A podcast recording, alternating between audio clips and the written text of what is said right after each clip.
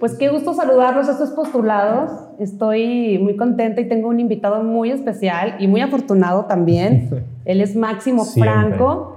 Eh, fue uno de los participantes y, y fue parte de un gran e- equipo que más adelante nos va a contar. Quiero saber de ti, quiero que me digas de dónde viene Máximo Franco. ¿Quién es Máximo Franco? Ah, fíjate, antes de, de responderte, ahorita que dijiste afortunado, me, me llamó la atención porque últimamente como que ese rollo de la, de la suerte lo traigo mucho en la cabeza. Qué padre. Me acabo de, bueno, de hecho todavía no terminan el diseño, me, me estoy haciendo todo, todo el brazo de tatuaje Oh my God. y traigo por aquí unos haces que precisamente es por, ¿Qué significa? por la suerte. Bueno, de la suerte, Yo no soy muy de, como de eso de las cartas y las... Muy creyente. la mano y eso. En la astrología No. y eso, nada. No lo descarto, pero como que me mantengo al margen, ¿sabes? No Punto medio. Sí. Punto medio. Pero mi mamá, yo. mi mamá sí es muy de, de las energías y que va con gente que le. que Oye, es que, por ejemplo, si te pones a, a- a pensar y a leer, este, por ejemplo, de, sobre los sueños, sobre la astrología y todo eso, créeme que siempre tiene como que un De un repente como que, sí te- ¿no? como que sí coincide, ¿no? Sí, Que sí coincide, "Ah, te lo caray". juro. Sí, pero te digo, tengo mis dudas, no sé qué rollo. Al ratito me vas a platicar bien todo, todo lo que traes ahí tatuado en tu brazo. Ok. Y aprovechamos Sí. y que nos enseñe un poquito de, de sus tríceps, ¿no? Ay, lo que te decía es que a mi mamá siempre le han dicho que yo vengo con suerte. Ujú. Entonces, pues mira, Ay, qué padre. Ahorita que lo dijiste me acordé. Yo nací en Sayula, Jalisco. es, es un municipio pequeño, estamos a una hora de aquí de De Guadalajara. Jalisco. Ujú. Y pues como en todo municipio pequeño, pues obviamente acaba la prepa o desde antes y te tienes que ir. Entonces al principio llega a Colima. ¿Te criaste ahí con tus papás? Sí. O sea, siempre desde De chiquito hecho, estuviste con tus se papás. supone que nací aquí, obviamente no me acuerdo. Desde muy chiquito mis papás se regresaron a vivir a Sayula y yo, pues desde que tengo uso de memoria, estuve, estuve allá. Toda mi niñez, primaria, secundaria, prepa, fue allá. De hecho, mis mejores amigos. Que eso es algo bien chido de, de haber nacido en, en un, lugar pequeño, en un pueblo, por, por- por Porque todos se así. conocen, aparte. Sí, aparte las amistades son, son muy distintas de aquí eh, en ese sentido porque aquí siento que vas a una primaria y luego te cambias a la secundaria y pues cambias de Ya amigos. dejas a esos amigos y otros nuevos. te cambias a la prepa sí, y dejas a los amigos y ya tienes En ciudad más grande, Y yo sí. tuve amigos desde el kinder hasta la prepa y hasta la fecha son mis amigos. Tenemos veintitantos años de amigos y eso está, eso está muy chido. Entonces, naciste en Sayula. ¿Cuántos Sayula. años tienes? 31. 31. Naciste en Sayula y te fuiste, o sea, prácticamente toda tu infancia estuvo ahí, en Toda. Sayula. Y te fuiste a... A Colima, primero. A, a Colima, ¿a qué edad? Saliendo de la prepa, que tendría como 17 años, y me fui precisamente por la música, porque yo no sabía qué estudiar, siempre fui muy malo para la escuela. Pero a ver, espérame, antes de que nos adelantemos un poquito, eh, ¿cómo era Máximo de, de pequeño, de niño? ¿Tienes hermanos? Tengo dos. Yo fui el pilón. Según mis papás, que yo fui el planeado, la neta no les creo. Mi hermana me lleva 15 años y mi hermano No 14. manches, no, sí. Pues Creo que sí prácticamente, el pilón. prácticamente creí, cre- creí- crecí como, Wow. como hijo único, porque cuando yo, digo, de que tengo ya uso de, de memoria, de razón, O sea, ellos ya no estaban. O sea, tu hermana te lleva 15 años y tu 15 hermano años, 14. 14 años. No, Ajá. bueno, sí, haz de cuenta Entonces que ellos, ellos se fue, acabaron la prepa se fueron a Colima y yo prácticamente crecí tu como mamá hijo volvió único. a empezar otra vez, Sí. tu papá, todos. Siempre estuvieron juntos tus papás, o sea, te criaste siempre con, con los dos. Y hasta O sea, la fecha. Afortunado, ay, qué padre. Hasta la fecha, sí es.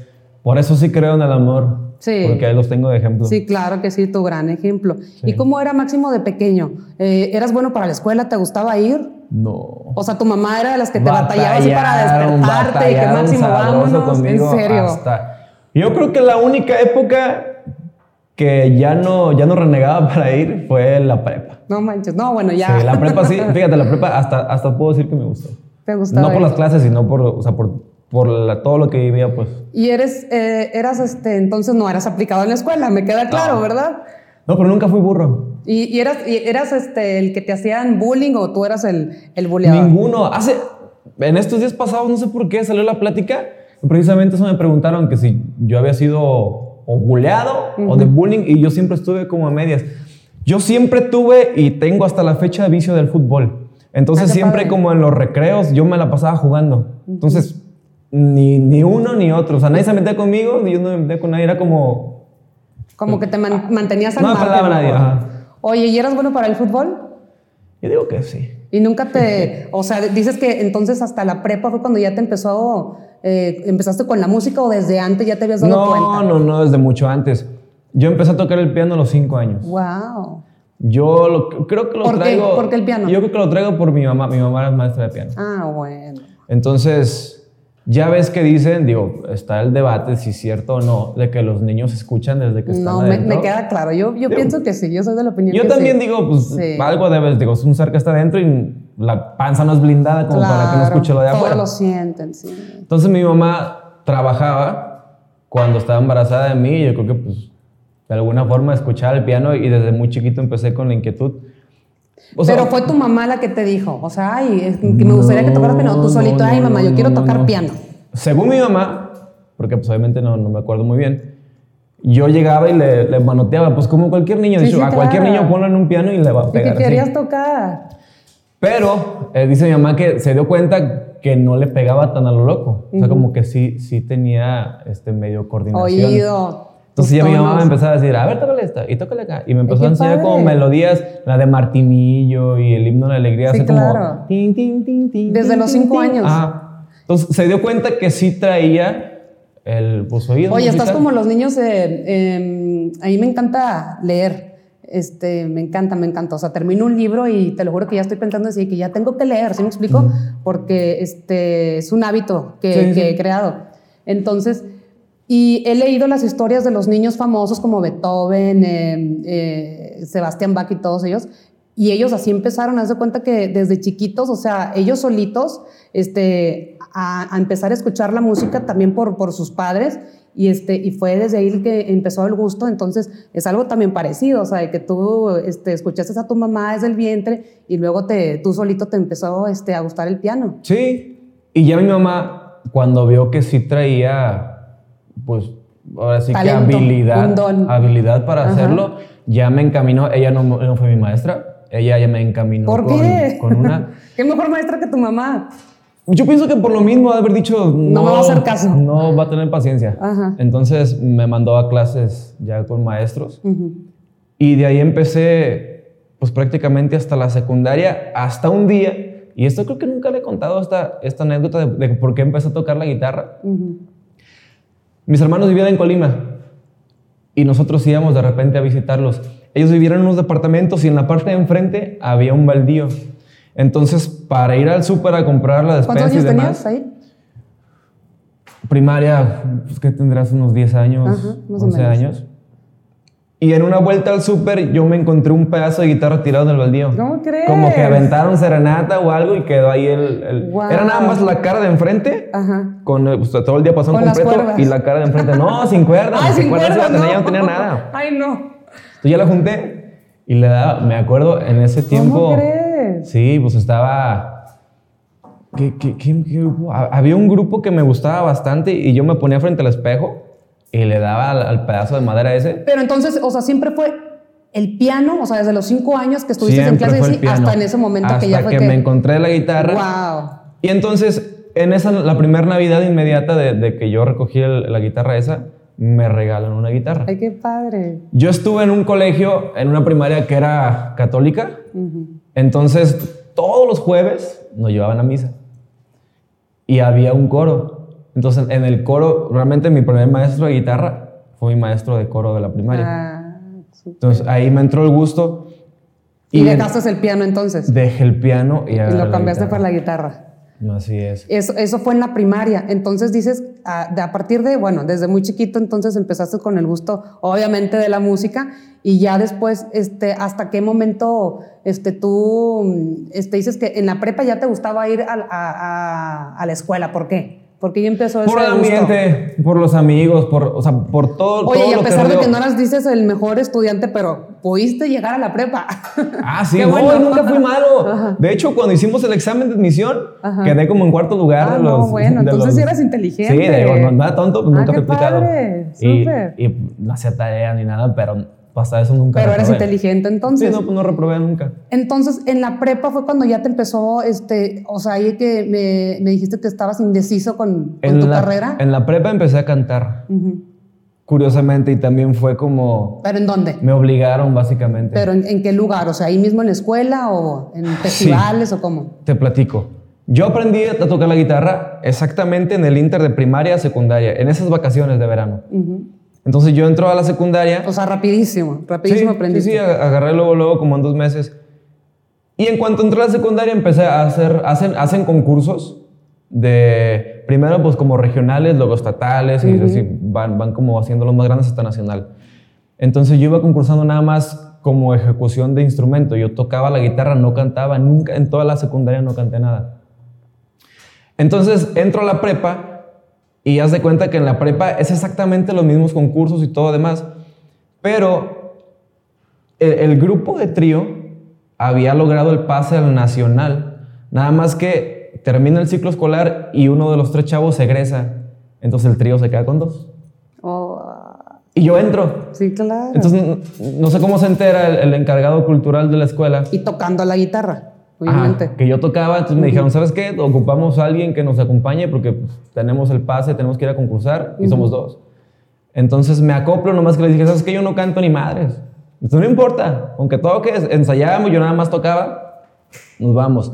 Nos fuimos a Ciudad Victoria, Tamaulipas. Nos fuimos en camión, como 23 horas. O sea, de Colima se fueron para allá al concurso. No, todavía en Sayula. Ah, todavía estabas en, Sayula. Todavía en Sayula. Llegamos allá y nos dan las bases del concurso y decía que todos tenían que cantar y aparte que cada, cada participante, o sea, más bien cada miembro del trío debía tener un, como 30 segundos solo, cantando.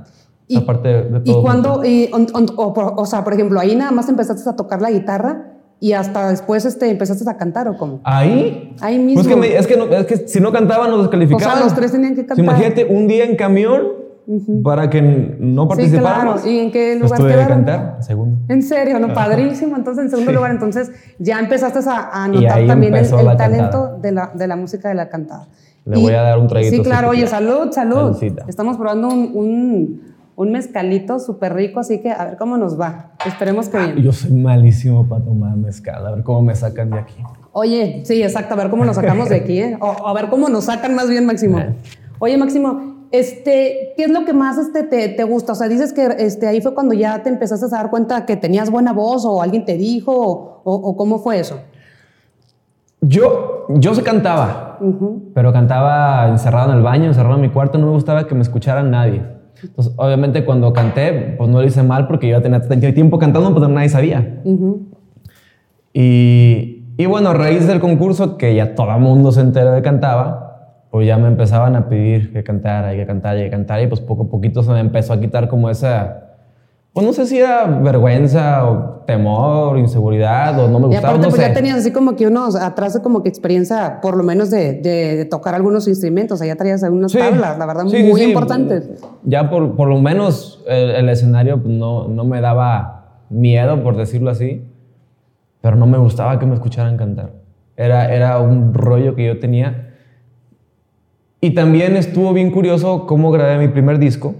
¿Cómo empezó todo eso? ¿Cómo fue que, que tú dijiste, voy a quiero cantar? Eh, ¿Por dónde empiezo? ¿Dónde empiezo? ¿En dónde empiezo a cantar? ¿En dónde, este, a quién le hablo? O sea, ¿cómo fue tu, tu conexión con, con ya con lo en la cantada? Cuando tengo 17 años, me, me, voy a Colima, me voy a estudiar a una escuela que se llama IUBA, es Instituto Universitario de Bellas Artes. Es una escuela de música. Y entré eh, tocando guitarra. O sea, tú, escogías como, como tu especialidad y había canto, pues yo escogí guitarra. Te digo, yo estaba renuente a cantar, a pesar de que ya se veía que cantaba y, ya había cantado con público. Yo como que todavía no... Sí, era pues algo nuevo para ti. Sí, yo dije, yo toco la guitarra, me metí a guitarra y empecé ahí. Entonces, mi hermana, por andar de argüendera, yo grabé, yo en ese tiempo yo tenía una novia en el pueblo. Y cumplimos años, no sé cuántos años cumplimos, y le grabé un disco. ¡Wow! Un CD con un micrófono. No sé si te acuerdas de los, de los micrófonos que usaban para el Messenger, que era la basecita, salía como el, el así, con, con, la cabecita del micrófono. memoria, sí, claro. Se escuchaba horrible. Pues imagínate la calidad. Y, pues, tocando, nada más. Sí, pues con eso grabé mi guitarra y me grabé la voz y hice un disco para, o sea, nada más para ella por el aniversario. Ajá. Y mi hermana me pidió mi computadora para hacer, para imprimir no sé qué cosas y se metió de argüendera y se encuentra el disco y lo empieza a quemar. Y empiezo a sacar No, copias y se lo empiezo a dar a mis wow. tíos y a mis papás y todo el mundo. Entonces qué ya, padre. cuando menos me di cuenta, ya toda la familia tenía el disco. Ya sabían que, ya sabían que Ya sabían que, todos. ca- exactamente. Al principio me enojé, pero después eh, mis papás me dijeron que si quería, este, pues grabar Oye, algo entonces, bien. obviamente en, las, en todas las reuniones familiares y así, Máximo tenía que estar ahí cantando. Eso sí, y al principio me Los chocaba. villancicos. Sí, me chocaba hasta ahí. Por eso, por eso me daba coraje. Porque luego llegaba y luego, luego querían que cantara. Entonces, sí ese fue como, o sea, tu, tu primer disco grabado, este, este, hecho para, para tu novia. Eh, pero ahí, o sea, y después, ¿cómo fue la, o sea, en, donde fue donde empezó así como que ya, ahora sí va en serio? Ahí te va. De regalo de, de mayoría de edad, para los 18 me dijeron mis papás que si quería eh, pues una grabación de estudio. O sea, bien. ellos te apoyaban entonces. Ajá. Ay, qué padre. Sí, siempre. Hasta eso, digo, entre tantas cosas que tengo que agradecerles a mis papás, toda la vida me han, me han apoyado. Qué bueno. Desde que les dije, de hecho, cuando, cuando digo, terminé la prepa y yo no hallaba carrera, yo no sabía qué estudiar, y me dijo, mi mamá, pues si te gusta la música, pues. Ay, qué pues, padre. o sea, música". tiene- eres Porque ya ves que afortunado muchas, veces, no, pues te- estudias una ingeniería y si te gusta cantar, después, pues ya cuando ajá. salgas vas y te cantas a otro lado. Ujú, Yo en ese sentido fui y sigo siendo muy afortunado. Así es. Entonces caigo a grabar acá a Guadalajara, a unos estudios que se llaman eh, Mayra Digital, que todavía están, están por ahí, este, siguen Activos, trabajando. De hecho, hace poquito, hace poquito saludé a, a buen Enrique Naranjo, que él en ese momento estaba de, de pues que como director musical en esa empresa, y él me escuchó cuando estaba grabando ahí. Y ahí yo hasta esa fecha yo no grababa, yo no vi, yo, yo ni siquiera escuchaba banda, porque el primer disco que saqué bien, de manera oficial, fue con banda. Ok.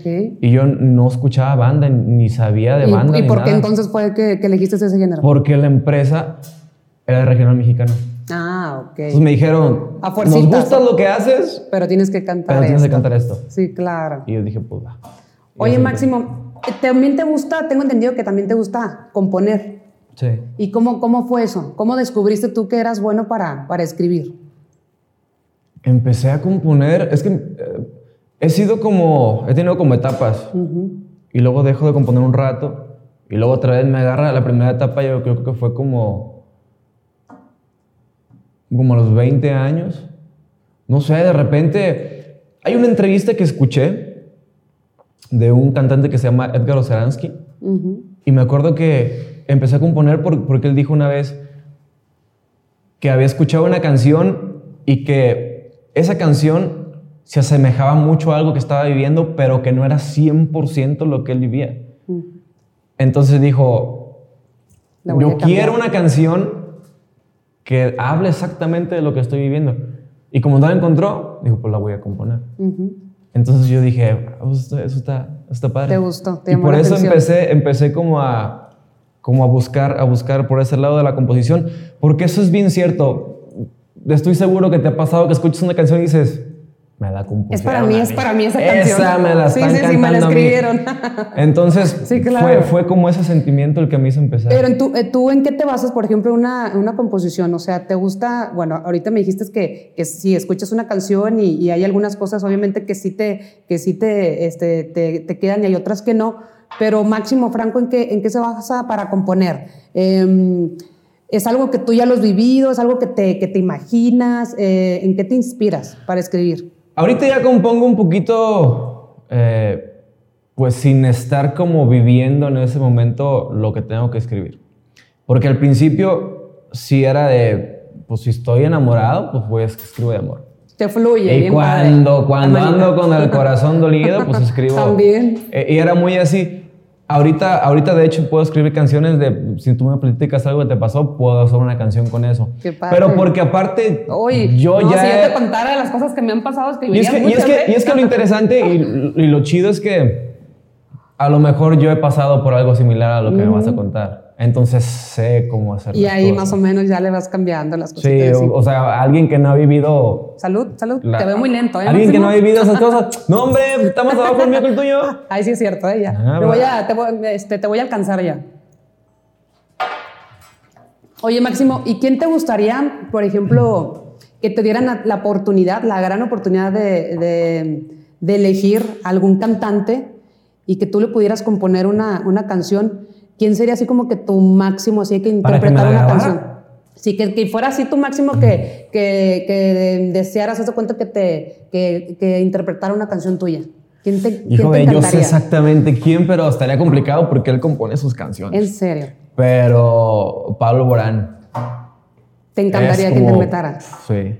Y, o sea, vocalmente creo que es mi artista favorito. Ay, qué padre. Y si no, y si, si no fuera él, digo, y tirándole como a los imposibles, Luis Miguel. Luis Miguel no estaría increíble, no, pero nada, nada es imposible en esta Digo, porque ya, pues prácticamente ya no grado. Sí, claro. Pero bueno. ¿Has ligado eh, este, dedicando una canción? Claro, ¿Sí? pues ¿Cómo? Sí, cuéntanos. Sí, cuéntanos esa es la herramienta fuerte que tenemos. Hay que aprovechar las, las este, fortalezas. Sí, claro. Cuéntame alguna anécdota que hayas tenido así, de, que te acuerdas así como de algún ligue, alguna novia que... ¿Eres noviero? Pero fíjate, normalmente no. ¿No eres noviero? No, no, no, soy... Y nadie me cree. Siempre, siempre que me preguntan eso en las entrevistas es como de, ay, sí, el mentiroso. Ajá. No, la neta no, y soy... Vamos a darle Y aparte, algo que se me ha quitado gracias a que pues, me metí en el medio y se me tuvo que quitar es la pena porque, de hecho, ahorita... ahorita se te va a quitar la pena. porque si no, soy bien serio. ¿En serio? Sí, entonces yo no soy de, o sea, puedo ver una chava que me gusta y en la vida me la voy a arrimar. O sea, aunque te guste mucho, prefieres perder la oportunidad de, sí, no, no, conocerla. De hecho, de hecho, las relaciones que he tenido, la mayoría, eh, mm, hubo, hubo algo que, que, que, nos conectó, o alguien nos presentó, o, o, o, inclusive ella fue la que me habló, o algo así. Porque yo soy malísimo ¿En serio? para llegar. Malo. Sí, para Hay que trabajar en eso entonces. ¿Y alguna anécdota entonces? ¿Cómo, cómo has ligado tú con alguien así con, con este, sacando ese provecho de la música?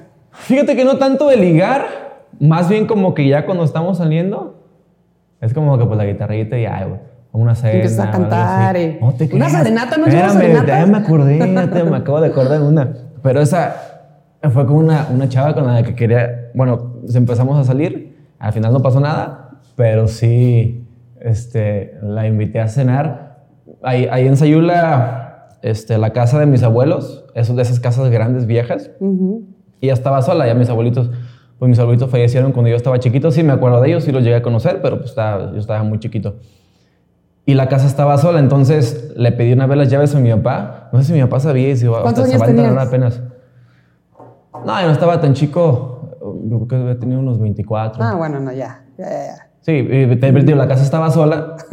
¿Y qué dijiste? Vámonos. No, pero, o sea, pero Sí, le, pedí las llaves y puse así como una mesita. Todo romántico. Así, Velitas. Velitas y demás. Y, Los pétalos así en el camino. Pues, bueno, tanto así no, pero, pero sí, o sea, la mesa bonita con sus velitas y eso. Y este, pues me llevé la guitarra y la canté ahí al final no pasó nada, pero. No, oh, por Dios. Bueno, pero, pero quedó la experiencia bonita. Imagino que para ella también un recuerdo bien padre. Ojalá. Un detalle bien bonito, claro. ¿A, qué, ¿A qué mujer no le va a gustar? ¿Y serenata nunca has llevado? ¿Hasta ahorita? ¿Sí has llevado serenata? Sí, pero bueno, es que por ejemplo, ahí en Sayula era de serenatas, pero en el carro. Se ibas ah, con el carro. Antes usaba eso. Sí, sí. pero ya podías llevar con guitarra, ah, pero todavía no. Ah, bueno, con, la, con, la, guitarra sí, sí, he llevado. ¿Sí te tocó? Ah, qué padre. Pero te digo, ya, no, no tanto como legar, sino cuando ya tengo, o sea, ya, como, ya hay como algo con la persona. Sí, claro, pues es cuando ya, es como pues, la, guitarra y la Ya más en, privado, más exclusivo. Ay, qué padre. Oye, Máximo, eh, que alguna vez, eh, yo sé que estás en un ambiente, en un, este, pues muy, muy complicado, ¿no? Este, todo, lo, todo, todo, lo que es la industria de la música, etcétera. ¿Ha llegado algún momento, por ejemplo, cuántos años ya tienes este, de, carrera? Más o menos aproximadamente. Como 10 años. 10 años ya. Entonces tienes 31 años. Eh, ¿Ha llegado algún momento en que tú digas, híjole, o sea, no, ya mejor este, eh, me dedico a otra cosa o, que tengan ganas? Cada dos meses. ¿En serio? ¿Cómo? Ah, sí. Es que mira, es, es, es bien complicado, sí, sí, sí. pero pues es lo que nos gusta. Y, y lo, he, lo, he, pensado dejar... Es que no sé cómo explicarte, más bien como que hubo un tiempo que me abrumé tanto de que tenía que ser famoso, o tenía que hacer esto, o tenía que... Me, me- me empecé a frustrar tanto que dejé de disfrutarlo. Claro, pues. Ya lo veías más Entonces- como un, de verdad, un, un, este, este trabajo. Sí, pues, era, era más como una obsesión y como, y al final era más pesado y más desgastante para mí que lo que lo disfrutaba. Entonces, poco a poco lo fui entendiendo hasta que llegó un punto en que, o sea, yo grabo una canción y la saco y no me interesa si pega o no. Ujú. Pero tú lo haces por, por el gusto. Yo lo te- hago porque me gusta y yo subo Y lo disfrutas. y yo subo a mis redes y subo canciones y hago y canto lo que me gusta y, y si a la gente le gusta, que por lo regular siempre le gusta y se los agradezco mucho. Claro, y si subo algo que no les gusta, pues a mí me gustaba. Entonces ya como que dejé por un lado esa parte de estar presionado y de decir, "Ay, quiero ser famoso o quiero ser así. Yo quiero cantar. Entonces, Máximo, entonces, pero ¿qué es lo que, por ejemplo, en esos momentos, sí, este, entonces me queda claro que lo que te motiva a seguir es de que realmente es algo que a ti te, Sí. te apasiona, Y que no te lo voy gusta. a dejar. O sea, n- no creo No, que difícilmente. joven aparte, te falta... No, y aparte, Digo- aunque, aunque tenga 50 años y me sigue gustando la música, yo voy a seguir Claro, exactamente. Eh, Máximo, ¿cuál este, qué- ¿en qué momento tú decides eh, animarte a participar en, el, en este programa tan famoso de La Voz? ¿Cómo, cómo fue eso? Platícame. Y quiero, espérame, y quiero que me platiques real, porque este, sabemos de que el amigo me dijo que el primo y que este, este programa es así. O sea, quiero, ahora sí estoy aquí enfrente de la persona que estuvo realmente ahí. Quiero que me platiques bien, bien, o sea, cuál es el proceso para, para estar en ese programa. Mira, por- bueno, por lo menos mi experiencia fue muy distinta al proceso normal porque fue en medio de la pandemia. Ujú. Yéndome para atrás, yo la primera vez que hice casting, O sea, te tocó, te tocó todo Sí, en, en la fue en el pandemia. 2020. No, bueno. entonces fue, para empezar, fue sin público. Ujú.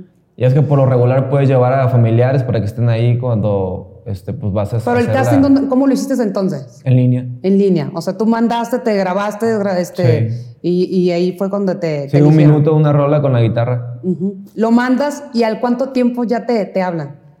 Pues tardó un rato. De hecho, yo no creí que me fueran a hablar porque yo la primera vez que hice casting fue en el... Creo que fue como la segunda generación.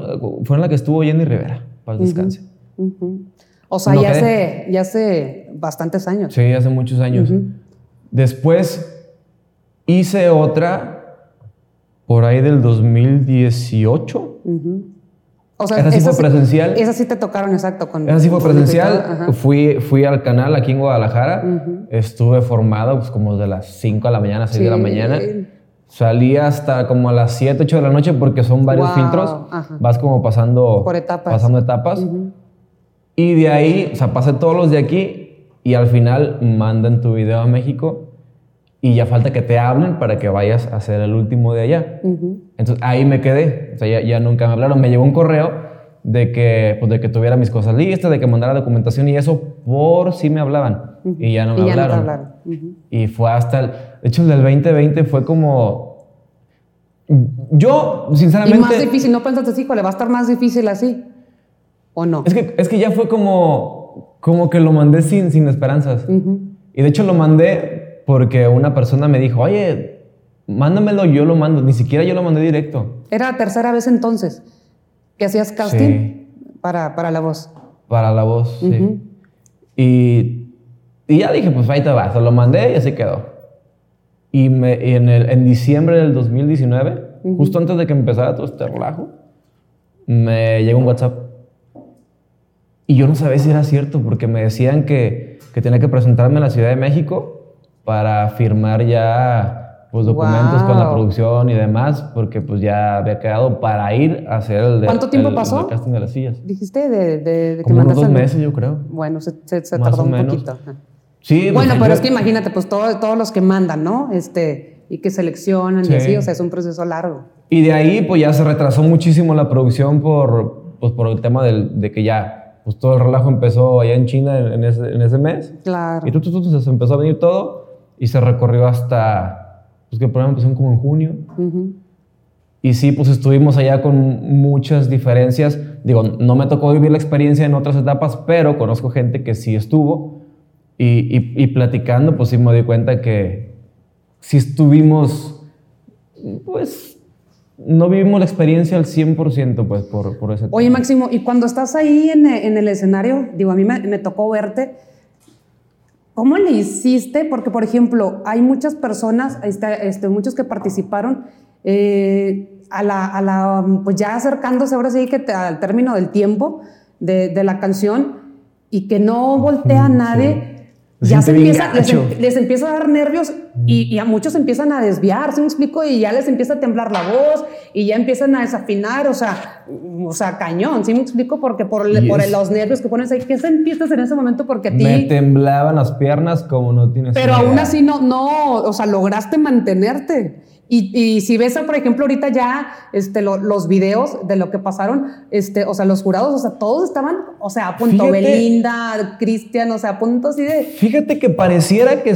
que, que, no me, que no me fui, pero yo que me conozco, sí. Sí tambaleaste un me- poquito, Sí, sí. por supuesto. Ajá. Y yo creo que ellos se dan cuenta, pues imagínate la calidad de artistas que están. Pero obviamente ellos saben, ellos saben el- por el proceso que estamos pasando, porque es, es bien difícil. Yo platicaba hace poquito con, con un amigo que me estaba preguntando que, que por Salud, qué me salud. puse tan nervioso si yo ya estaba de cierta manera acostumbrado a escenarios grandes. Bueno, pero es que imagínate con, Es que es bien distinto. con estos cantantes ahí. Es bien distinto. Wow. Es, es, es una presión bien diferente e porque impone cañón, ¿no? estás en un... Digo, yo creo que el evento más grande en el que he cantado fue en un cierre de fiesta de octubre en el Benito Juárez.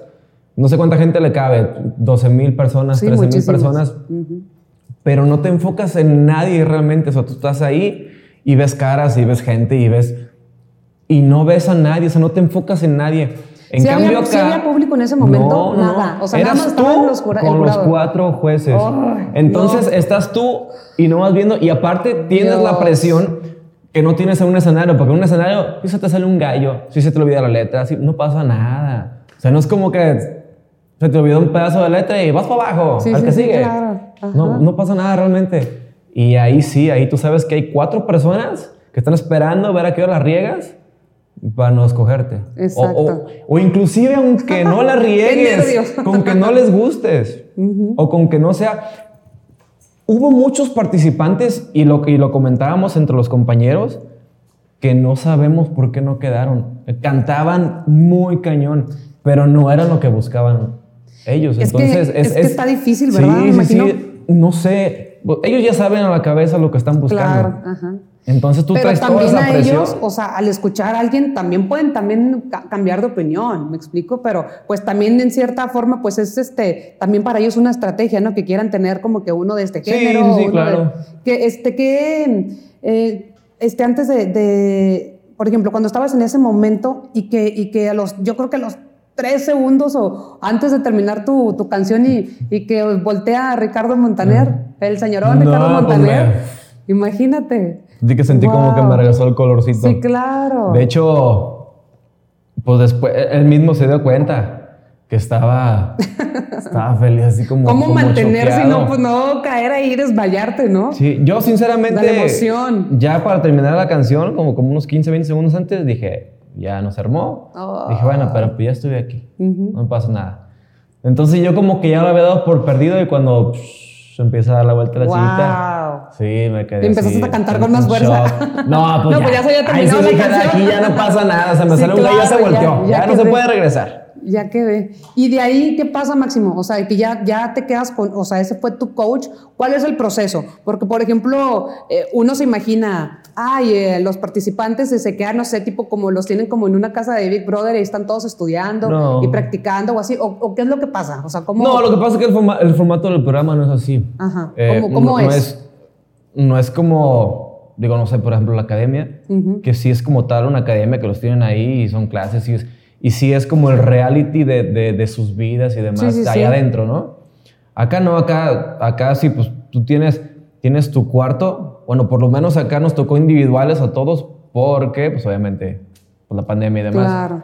Entonces, pues sí, es un Más ensayo, difícil, ensayos o sea. y eso, pues todo todo pues bien cuidado, mucho, muchas cosas en línea virtuales. Porque, pues, Pero todo, todo el proceso eh, de la voz, o sea, te quedaste en México. Sí, todo fue ahí. allá. Y tenías tus clases entonces privadas, como dices. sí, muchas veces veías al coach por, por videollamada. Ah, ok, así fueron entonces, este, como que las instrucciones o, o las pláticas Sí. co- con, Sí, es que es lo que te digo que nos tocó. Sí, muy difíciles. Muy, muy diferente Sí. a, como, a, como, a como se supone que de- debía de haber sido. Ajá. Pero estuvo padre de todas maneras.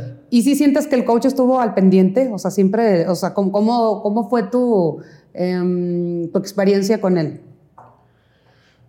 Pues, o sea, con, con los coaches realmente no tienes como tanto acercamiento. Te digo, nos tocó pues, esa, inclusive en grabaciones, obviamente no podíamos como, como ir a abrazarlos o cosas así por, pues, por obvias Sí, claro. razones. Pero ah, yo en lo personal y, y con toda la gente que, que hasta, hasta la fecha nos seguimos hablando, tenemos nuestros grupos de WhatsApp y eso, pues a pesar de las restricciones, para nosotros fue, fue una experiencia muy, muy chida. Aparte, cuando no eran ellos, teníamos coaches vocales profesionales muy bien preparados que sí estaban al pendiente todo el tiempo de nosotros. Este, si, nos- si no nos sentíamos cómodos con la canción, que si queríamos subir el tono, bajar el tono. ¿Cuánto Este, tiempo duraste? ¿Cuánto fue el como- proceso? A mí me tocó como cuatro semanas. Pero pues, los que llegaron al final se aventaron, creo que más de dos meses. Dos, más de dos meses. Ajá. ¿Y qué fue, cuál fue tu experiencia, Máximo, ya después de que terminó, de que saliste de, de la, de la voz? ¿Con qué te quedaste? O sea, ¿qué fue, ¿cuál fue tu experiencia? Este, ¿qué, qué fue toda lo la que gente, pasó toda la gente que conocí y aparte yo en ese momento estaba viviendo un proceso como el que como el que platicamos hace ratito de, de y si ya y si ya estuvo y si ya aquí mejor. Lo dejamos y a mí a mí me, me, me regresó mucho como como las ganas de seguir cantando y de seguir en esto porque tuve compañeros de 40 años de 45 años Y que ahí- siguen ahí y que están ahí y, y que te das cuenta de cómo lo disfrutan. Y que aparte, digo, yo fui ya como, como cantante de cierta manera profesional, pero había gente que, o sea, que cantaba porque le gustaba y tenían cuarenta y tantos años, pero ellos van Que a ver qué fue como sale. que fue a lo mejor Sí, siempre su es como su sueño, hobby, pero como que siguen buscando. Entonces yo dije, pues, pues, ¿por qué lo va a dejar? Claro, exacto. eso me dio, me dio como, como, como muchas pilas. Y aparte, yo creo que me, me quedé mucho con el compañerismo que hubo, porque fue totalmente distinto a lo que yo me imaginaba. Obviamente es un concurso y tú te imaginas que va a haber como rivalidad, porque si yo quiero ganar, tú tienes que perder. Sí conociste entonces y tú pudiste tener entonces contacto con, con las otras personas, con los otros Pues participantes. los conocí los de- prácticamente los de a tu todos. Contacto, contacto sí, pues no mucho, porque obviamente las áreas comunes del hotel las quitaron, quitaron las salas, quitaron todo precisamente para que no Se nos los juntáramos. todos encerraditos. Pero nos veíamos en grabaciones y cuando nos concentraban así para los ensayos y eso, entonces sí llegué a conocer, si no a todos, por lo menos a la mayoría. Sí, claro. Y fue un ambiente muy chido. O sea, realmente O sea, sí, sí, era, sí, era, que era mucho, sí, era, y era mucho de apoyarse todos con todos y, y de buena vibra y eso. No se sentía que fuera competencia. Qué padre. Y eso- eso fue algo muy Eso es bien chido, y importante yo no me lo porque, esperaba. porque te anima y, y a la misma vez pues te da, te da fuerzas, ¿no? Para Sí. seguir. Ay, qué padre. Sí, no, no se sentía rivalidad para nada. Oye, Máximo, y por ejemplo, la gente siempre te hemos vinculado con el, con el género, desde el principio, con el género regional mexicano. ¿Qué fue lo que pasó para que tú te decidieras a, a cerrar? ¿O de plano ya lo cerraste de ese ciclo y ya quieres este, entrar a, a otro género? ¿O, o qué fue Pues lo, lo que que pasa pasó? es que nunca cerré el ciclo de la balada, más bien. es que yo empecé, yo cuando empecé, te digo, eh, con la guitarra, en, esos, en esos tiempos estaba rifando Sin Bandera, este, Rake, Camila. Entonces fue con lo que yo empecé a cantar. Y aparte, mi mamá escuchaba mucho pues, música pues, que le gustaba a ella y a mí me gustaba mucho la música que escuchaba mi mamá. Eh, que Pablo Milanés, eh, Joan Manuel Serrat, Joaquín Sabina, eh, Silvio Rodríguez, ahí me, yo agarré un gusto muy grande por te la a trova. gustar esa música. Entonces yo prácticamente fue lo de canté hasta que te digo que me ofrecieron el proyecto con banda. Y de todas maneras, yo grabando banda, yo en mi casa, o sea, yo seguía tu- tu cantando. música. Yo agarraba mi guitarra y, y- y cantaba. De hecho, hasta la gente renegaban conmigo porque me decían que ya no cantara eso porque querían como que agarrar el estilo. Sí, o me banda. imagino que ibas a algún lugar y todos Pero, querían que pues, también cantaras este, pues ese estilo, ¿no? Del, del Sí. que te conocieron. Pero entonces más bien no es que me haya cambiado, sino más bien como que pues, retomé mis inicios. ¿Y cuál es, am, digo, todavía eres muy joven, tienes 31 años, pero hasta ahorita, ¿cuál es algún consejo que, que tú tengas como que muy, muy grabado? Puede ser de tu familia, de algún amigo, por ejemplo, de algún este, artista, compañeros, algún consejo que, te, que tú siempre este, lo, lo, o sea, lo, lo- te acuerdas de él, de él siempre. Algo que Pues te yo creo quedado grabado. que, pues, pues, lo que me ha dicho mi mamá de, de que haga lo que me gusta. O sea, que, de que haga lo que realmente disfrute. Y pues yo sé que tengo su apoyo. Entonces, para mí eso fue, eso fue como, como hacer ese cambio que te digo de, de ya quitarme la cabeza presiones y demás y decir voy a disfrutar de cantar y voy a cantar lo que me gusta y pues si a otros no les gusta pues ni modo. Pero, pero tú con eso es lo que es, es con el que te sientes tú. Sí, al final de cuentas, digo, tengo compromiso con la gente y tengo compromiso con, pues, con toda la gente que me apoya y demás, pero pues mi primer compromiso es conmigo. Claro, exactamente. Entonces, y aparte yo siento que mientras yo lo disfrute, la gente lo disfruta porque es, si te fijas, te ven feliz. los artistas realmente que han sido grandes es porque transmiten Así lo es, que están lo que haciendo. sienten. si lo haces a fuerza, pues no vas a transmitir nada, vas a transmitir cosas pues que no, que la gente no va a conectar. Entonces, por ese lado, por ese lado, yo creo que mientras más lo disfruto yo, más lo va a disfrutar la gente. Oye, Máximo, ¿y cuál es, cuál es algún placer de, de- de la vida que, que te gusta y que, que te hace sentir bien?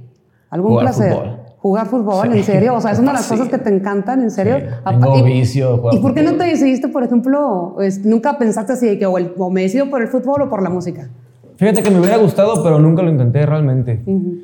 La única, la única vez que estuve como cerquita de jugar profesional fue, llegó un equipo ya allá a Sayula, era una filial de Tecos, era la tercera división, y fui a hacer pretemporada, yo era, yo era del año más, del, del año más chiquito que podían entrar, creo que era como de ochenta y tantos. te estoy viendo muy lento, era- ¿eh?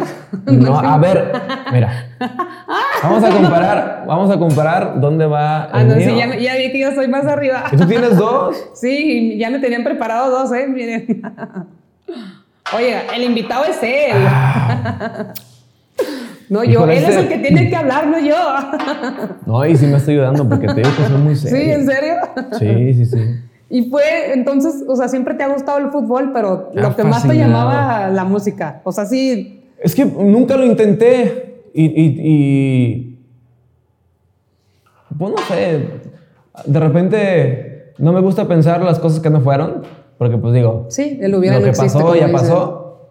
A lo mejor sí me hubiera gustado ser futbolista, pero Oye, y te no lo queda, intenté. ¿verdad? Que pa- parece, también tiene como que el perfil de, de futbolista también está padre. Sí, ahí sí te puedo decir que nunca lo intenté. No. ¿Y lo sigues practicando? Hasta la fecha y ¿En hasta que no serio? tenga rodillas como mi papá. ¿En serio? ¿A tu, tu papá le gusta el fútbol? Sí, él jugó hasta que ya no pudo. O sea, Ay, hasta que el doctor le dijo, Ya no o puede. juegas dos años o caminas diez. Wow. Ah. Entonces es una de las cosas este, que siempre te han gustado, el fútbol. Sí. Y otra, otra cosa que, que te gusta, algo que hagas a- habitualmente. Mm, Algo pues que mira, te te, gusta diré que el hacer. ejercicio, pero realmente el ejercicio para mí es por etapas. De repente se me pasa y, eh, y ya no voy al gimnasio y de repente me regresa y soy como, soy como fitness de, de momentos. ¿Y eres fiestero, Máximo? ¿Te gusta la Tuve- fiesta? tengo etapas. Tuve una etapa en, en- en la universidad, que digo, creo que todos tienen sus etapas. Sí, claro. Y sí, este, fue, fue un desamor el que me mandó. a En serio, que empezaste sí. ahí. ¿Con el traguito Sí, también o qué? bastante. En serio. ¿Por qué? ¿Qué te Sí. hicieron? Cuéntame. Ese, yo no sé por qué e- es, yo creo que es la vez que me he ido como más al fondo. En serio, o sea, te deprimiste Y- entonces. Y, ni siquiera era mi novia. Oh. Salimos como mes y medio, Ay, no. pero me fui así. era- ¿Y qué te hizo? ¿Qué pasó? ¿Qué fue lo que pasó? Ya no quiso salir conmigo. Ah. O sea, sí hubo más cosas. No quiero detalles porque y te agarró la depresión. me agarró el, el frasquito. ¿En sí, pues sí, serio? es que sí andaba triste. Wow, todo esto fue eh, hace, hace cuánto? pues yo estaba en la universidad, que ha sido como a los 23, más o menos. Iba justo empezando la música. Justo, justo empezando. Y hasta después supe, me dijeron mis papás, que ya habían hecho reunión familiar para ver qué van a hacer conmigo. Oh, por Dios, en serio. ese. Wow, o sea, tanto así. Sí, sí, sí. ¿Y, qué fue, ¿Y qué fue lo que pasó? ¿Qué fue lo que te, que te motivó?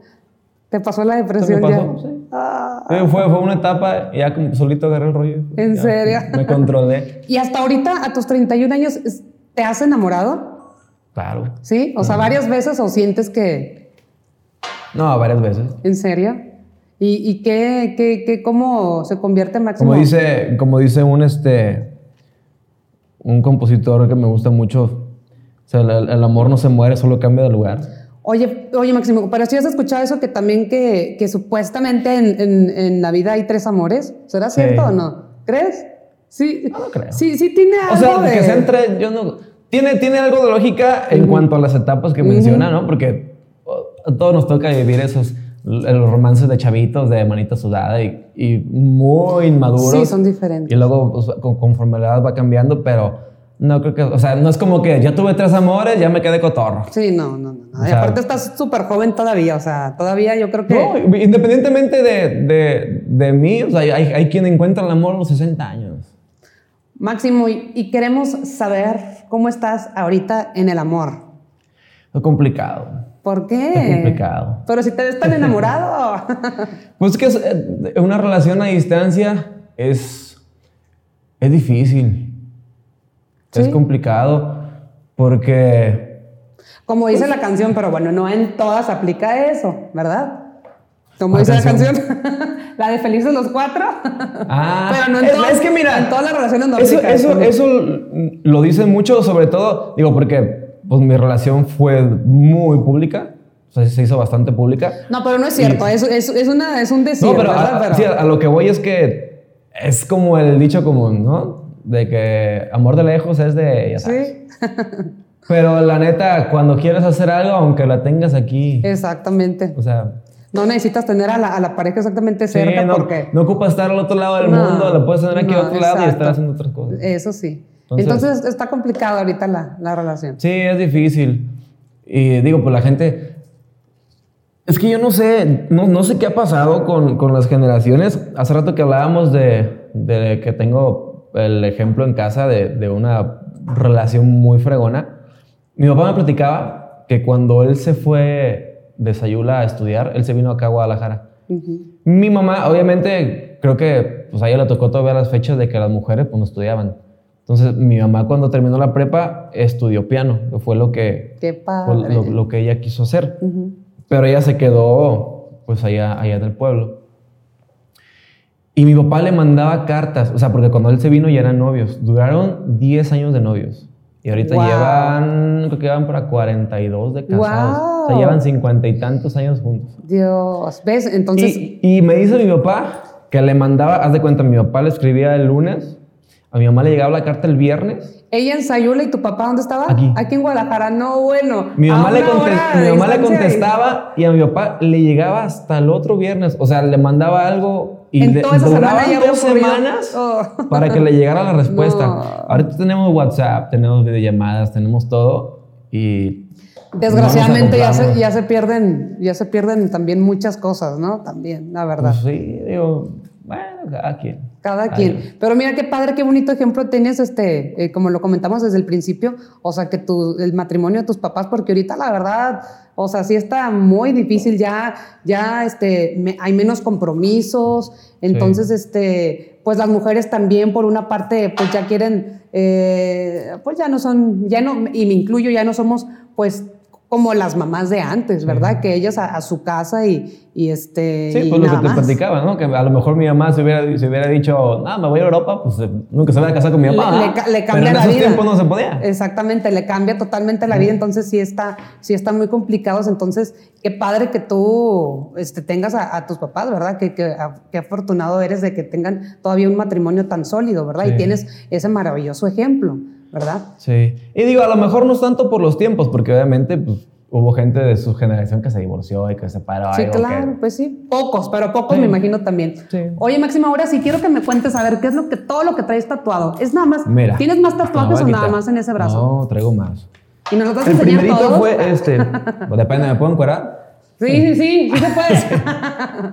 Aquí dicen que sí, aquí dicen que sí. Mira, este fue el primero. Sí, ¿le entiendes? Ah, no. Dice la música es mi vida. Oh my es que God, realmente sí, está en ya, español. ya, ya, ya. Porque yo me quería yo me lo quería poner en árabe. Entonces llegué ya con mi frasecita en árabe con Pero el tiene tipo el estilo, ¿verdad? Sí. Él me dijo, me dice, a ver, ¿lo tradujiste? Dime la neta, ¿en- ¿lo tradujiste en Google o te lo tradujo alguien que habla el idioma? Le dije, no, pues la neta, pues sí fue en internet. Me dice, yo te recomiendo, dice, una, o que vayas con alguien que habla y que te diga que realmente dice eso. Sí, para que después O- no vaya. Es que pasa eso, de repente hay cosa. gente que se pone y, se- y dice otra cosa Sí, o se exacto. lo pone mal, Sí. dice, ah, no sé. Ajá, exacto. ¿Tú qué vas a saber qué dice? Imagínate nomás. ¿Y ese fue, ese fue el primero? Este fue el primerito. Ese fue el primero. Después me hice este.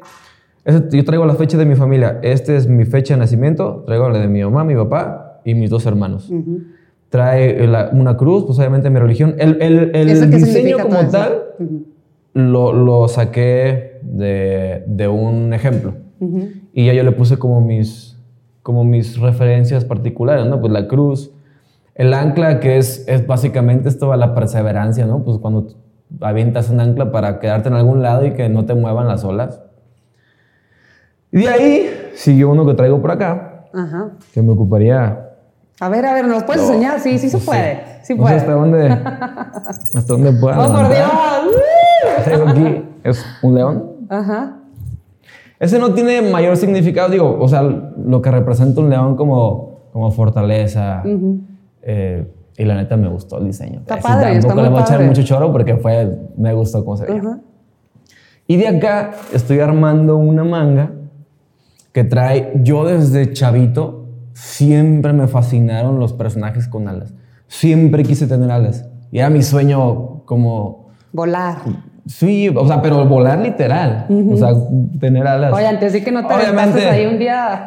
Ay, pues, obviamente nunca me salieron en la espalda, pero dije, algún día la voy a tener. Entonces, digo, todavía no está terminada, es, es, es el ala. Traigo las cartas que traigo, o, eh, o los haces, son tres haces. Lo que me platicabas de la suerte. Y, a- y aparte yo sí creo en la suerte, porque hay mucha gente que no cree, o hay mucha gente que, que dice, no, la suerte no existe, es, es chamba. Y sí es cierto, pero yo digo que, que la suerte sí existe. Pa- para mí, por ejemplo, representarlo con, con, con las cartas, es que la vida no siempre te da haces. O sea, no todo el mundo... Hay, hay quien llega con un par de haces y hay quien avientan un 7 y un 2. Que nacen con, con estrella también, como dicen, pero, ¿verdad? pero, pero no te puedes rajar. O sea, no es porque, no porque te aventaron un 3, un 7, vas a decir, pues ya no juego. Ya- ya Te te tienes, tienes ahí. que jugar con lo que tienes. Exacto. Tienes que arrancar de ahí. Yo me considero afortunado. Y aparte, digo, mi mamá le han dicho que traigo suerte, entonces por ahí dije, bueno, yo me considero que, ¿Qué, me- a- qué a- mejor que a mí me aventaron haces. Exacto. Entonces, por eso me los puse. y el de arriba, esa traigo- rosa, esas rosas que están ahí. Traigo acá Una calavera. un wow. cráneo con un, con un reloj. El reloj trae las 11:11. que digo, es, es como el horario que dicen que es como... De buena suerte también. Ah, de buena suerte y que, Que es, pidas un deseo que es como algo un así. tema espiritual y demás. La calavera para mí, para mí no representa, porque mucha gente dice, ay, ¿por qué te haces la muerte? Que aparte yo, yo no tengo un tema, yo no estoy peleado con la muerte. O sea, si algo tenemos seguro todos, que nos vamos Es a la morir. muerte, exacto. No, no, yo creo que al contrario, si algo nos debería de motivar es que te vas a morir algún día. ¿no? Así es, eso Entonces- es lo que, como dices tú, es lo que, es lo que tenemos sí, seguro. Lo único que tenemos seguro, te vas a morir. Todo lo que estamos aquí, güey, no es por, pues no es que sea pesimista, pero no vamos a morir, pues hay que hacer las cosas. Hay- Oye, hay que Máximo, chido. me, me está, me, me encantó tu plática, me encantó conocerte, la verdad, sé que eres un chavo, este, pues muy, con mucho, mucho talento y todavía con muchísimo camino por, por delante. Este, todavía nos, nos quedan aquí unos, Claro. unos traguitos. No, y nos queda ahí. No, que- bueno, todavía nos queda ahí toda la botella entera, así que este, a ver cómo le hacemos, eh, pero te la vas a terminar.